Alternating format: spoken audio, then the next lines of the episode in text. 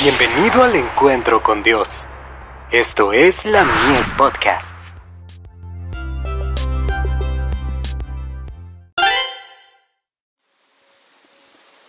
La fe por la cual vivo.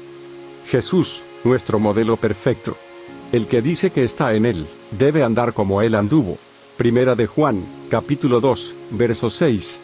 Tenemos ante nosotros al más santo y sublime ejemplo.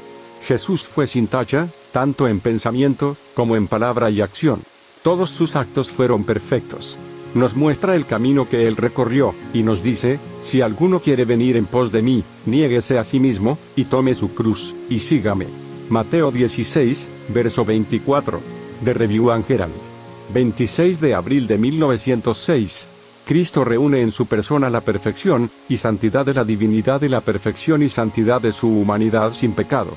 Él tuvo que afrontar las mismas tentaciones por las cuales Adán fue reprobado, y las venció porque su humanidad se apoyaba en el poder divino.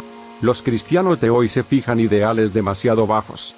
Se contentan con una experiencia espiritual muy superficial, y por lo tanto, solo perciben la luz en forma difusa, cuando podrían discernir con tanta más exactitud la maravillosa perfección de la humanidad de Cristo.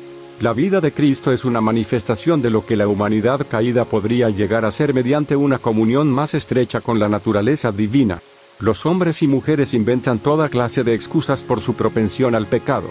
Hacen del pecado una necesidad, algo que no se puede vencer. Pero el pecado no es una necesidad. Cristo estuvo en este mundo desde su infancia hasta la madurez, y en ese tiempo afrontó y venció todas las tentaciones que asedian al hombre.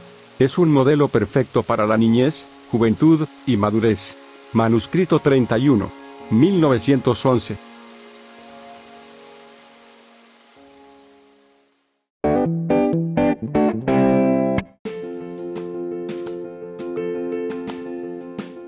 Visítanos en www.ministeriolamies.org para más contenido. Dios te bendiga.